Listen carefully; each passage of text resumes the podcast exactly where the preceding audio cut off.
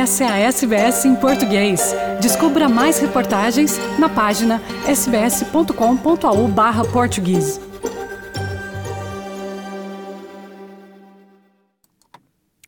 Hoje, terça-feira, 19 de abril de 2022, no dia em que os timorenses em Timor e na diáspora, na Austrália inclusive, estão a exercer o seu direito e dever democrático votando para eleger o seu quinto presidente da República, 20 anos depois de conquistarem arduamente a sua independência, a SBS conversou com o Dr. Peter Job, um académico australiano que dedica a sua vida a investigar a posição, as políticas e o envolvimento ao nível dos direitos humanos da Austrália antes, durante e depois da invasão da Indonésia ao território de Timor-Leste entre os anos de 1975 e 1983.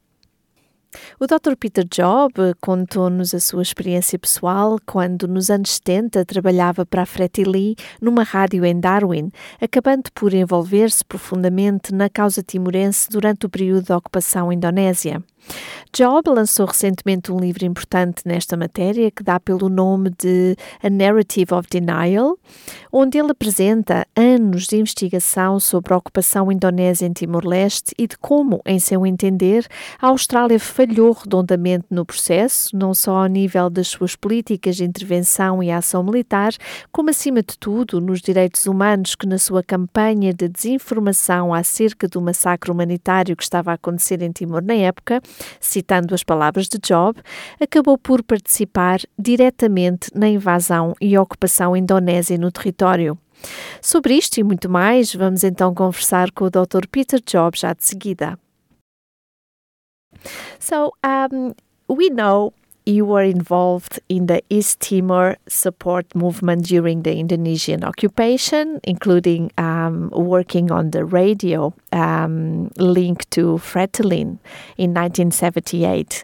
How was to be involved in such a crucial and historical moment for Timor? I was very young at the time. I was 20 years old. I met some Timorese people, and I knew that terrible things were happening in East Timor. It was of good to be able to be helpful in that regard. The frustrating thing was the great complacency in Australia about the situation there, uh, partly from the Australian people, but mostly from our governments that was denying that there was a crisis there. I knew very well from the information we were receiving from the radio and from which uh, was coming in from another uh, sources as well, that there was a massive humanitarian catastrophe occurring in East Timor. Uh, it was very difficult to get uh, members of the public uh, to believe us because the government was constantly denying that this was the case and covering up the situation in East Timor on behalf of the Suharto regime. Mm-hmm. Um, and now comparing Timor uh, from those days with uh, today's Timor, how you would describe the differences, the main differences? Well, Timor, uh, the Timorese people have managed to achieve their own liberation through a 24-year-old struggle supported by many, many people in Timorese society from a very broad range uh, of positions have support, uh, fought very hard for an independent East Timor. Uh, East Timor today is a democracy, and we're having uh, elections today.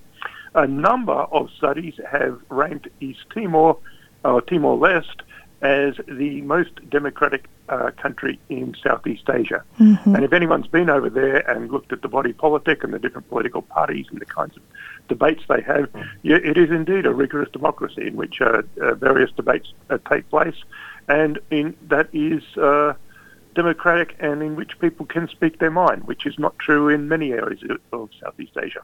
Um, now let's focus um, on your book, finally, A Narrative of Denial. First of all, can you please explain us why is your book entitled A Narrative of Denial? Uh, my book is an extensive study of Australian policy uh, during the occupation period, particularly in the years 1975 to 1983 when the very worst of the atrocities were occurring. It's been estimated that uh, during the occupation, uh, up to a third of the population were killed due to the invasion and occupation. Most of that happened in those years, 75 to 83. During that uh, time, uh, the Australian government engaged in a systematic campaign of disinformation on behalf of the Suharto regime to protect it and deny what was happening. Um, it did that in three ways. First of all, it distorted the events leading to the invasion to make it look like uh, it was not the Indonesians' fault. In fact, uh, the Indonesia, well before the invasion, embarked on an extensive campaign to destabilise East Timor. Uh, and then they used that destabilisation they'd caused themselves as a pretext for invasion. So the Australian government uh, protected uh, uh, Indonesia in that way. Secondly, when massive atrocities were occurring in those years, uh, I should say there was a campaign um, of encirclement and annihilation to destroy uh, food resources in the rural areas to make uh, the Fretilin and their supporters surrender. Uh, Australia denied that it was happening and said publicly uh, to the Australian people, but most importantly, at the United Nations and to other nations who are interested in the, the area that the, these events were not happening. There were a number of nations that wished to investigate and were very concerned. Australia did what it did could to dampen down their concerns and to assure them that the, that situation wasn't real. As events progressed, it became increasingly difficult, however, for the Australian government to deny uh, the evidence that was coming out of East Timor of a catastrophe. So, and then it, then it started spinning it in another way. It, it said that it was not the Indonesians' fault. It denied that there was an encircle, a of encirclement of annihilation, despite the fact that they were very well informed about the real situation. And they blamed it instead on Timorese underdevelopment uh, which was not accurate. The, the um, famine was caused by the destruction of rural uh, food resources resulted in the catastrophe due to the Indonesian campaign. Uh, their intelligence actually knew that, so they embarked on disinformation on behalf of Suharto and his regime. Uh, so during the occupation, Australia continued to provide military aid to the Indonesian military. Is there evidence any of it was used in East Timor? Indeed, there is. I should say that they, the, the aid they provided was quite substantial. It included 18 Nomad aircraft, 16 Sabre aircraft, 12 hel- helicopters, uh, 250 military Land Rovers, 8 patrol boats, uh, field transmitters, um, now, when the invasion happened, Australia obtained a verbal agreement, nothing more, that Australian equipment would not be used in East Timor. However, I came across a document which uh, is a description of a visit of an Australian official, an embassy official from the Australian embassy in Jakarta, to East Timor, and he cited a Nomad aircraft parked on the apron of Comoro airfield um, in January 1979. That was before Australia even uh, extended recognition of the Indonesian takeover. Uh, that means these, uh, they, those aircraft certainly were used in East Timor. Um, this, of course, should have led to uh, some sort of uh, complaint from the Australians because they had, did have this agreement. Yet there was nothing. Australia was perfectly willing to accept that Australian aircraft were being used in the campaign of encirclement and annihilation to destroy Fretilin and to destroy food resources, uh, which of course just didn't target Fretilin, it targeted uh, many, many civilians at all, uh, as well. Uh, Nomad aircraft would have been well suited to that kind of surveillance. They weren't attack aircraft. What they did was uh, um, provide information to let, allow the military to identify where uh, Fretilin, where, where civilians were, so they could be targeted. So, um, so did the Australian position really matter? Was Australia in a position to influence Indonesia policy or actions or change the course of events in East Timor? Indeed, there's lots of evidence, and, I, and, as I said, I've gone through tens of thousands of uh, Department of Foreign Affairs documents that the Indonesians were deeply concerned about Western opinion, and particularly about two countries, the United States and Australia. Um, Initially, the foreign minister, who was uh, Adam Malik, who was minister, foreign minister before the invasion, um, did not support an intervention. He tried to push policy direction in, uh, towards accepting East, an independent East Timor. Um, he believed that uh, an intervention would undermine Indonesian standing in the world, particularly in the non-aligned movement, of which it sought a key role. Australia could have could have could have could have gone either way. It could have supported Malik and encouraged the Indonesians to reach an accommodation with an independent East Timor. Instead, it chose to support the very hardline Opsus faction, and that's a that's a, a, a, a faction of hardliners within the Suharto regime that were determined to in, incorporate uh, East Timor by any means necessary, uh, including by invasion um, and through annihilation, and its encirclement and annihilation. Um, so, again and again in the documentation, you, you, you see the concern from Suharto himself, from the foreign minister, and from others about Western opinion. Only when it was clear that the Australians would not object to an Indonesian invasion did they go ahead and intervene.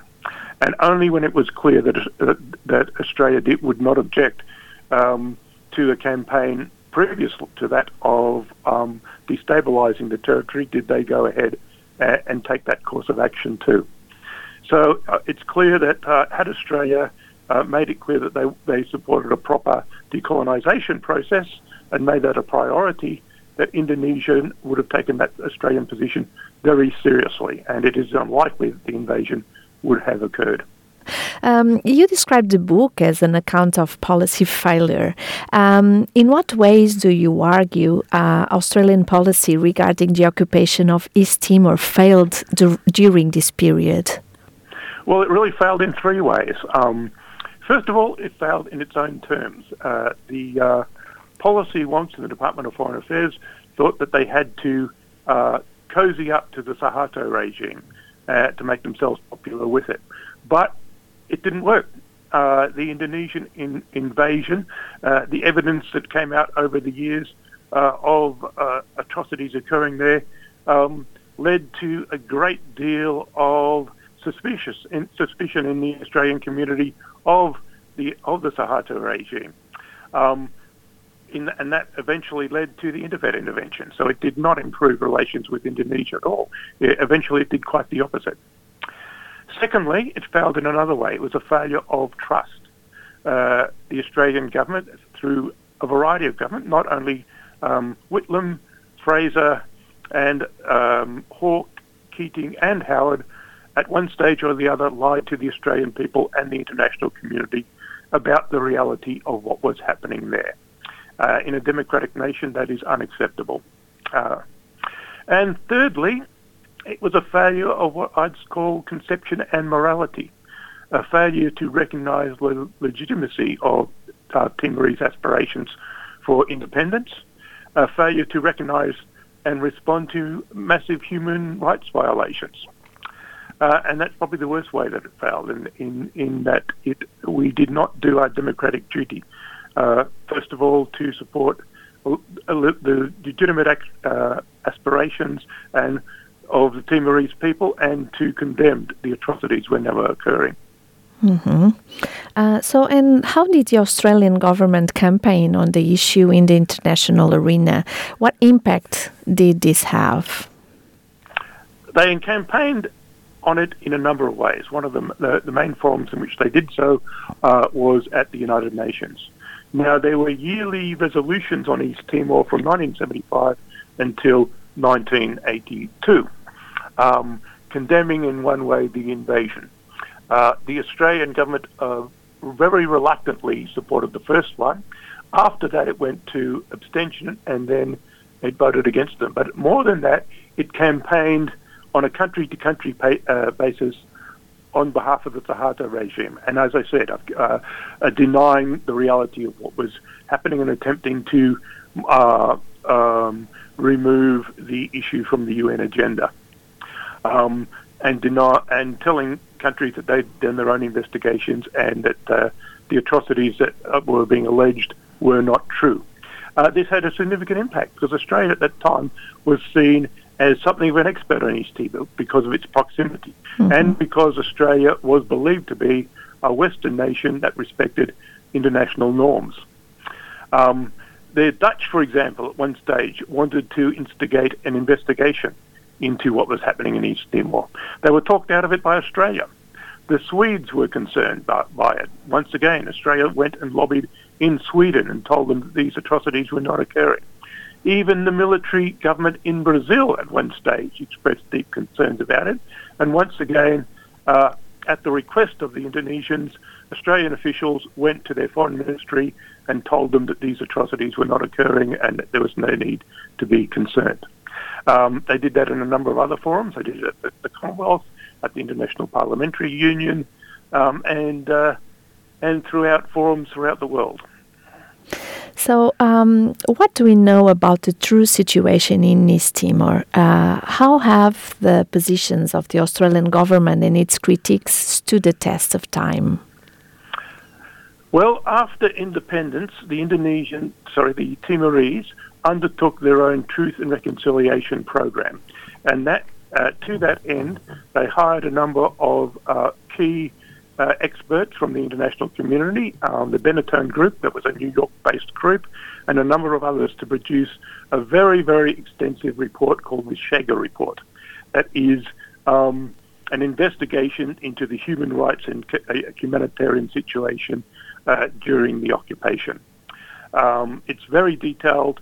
It, uh, it um, is over a thousand pages long and it documents extensive human rights abuses and an extensive loss of life based on an extensive fact-based investigation with many interviews, uh, surveys of graves, uh, and many other uh, methods that they use to verify that in fact these atrocities did take place.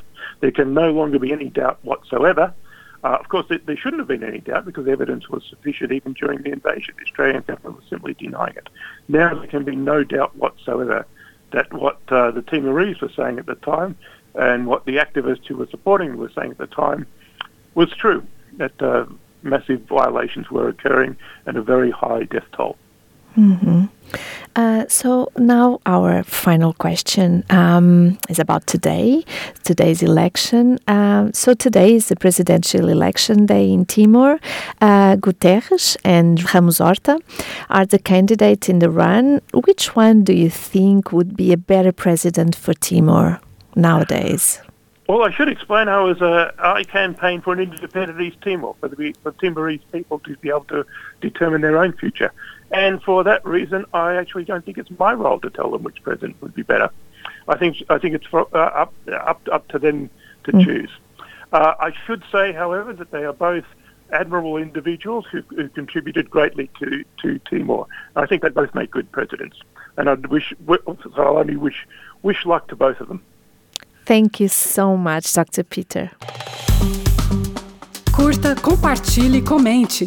Siga a SBS em português no Facebook.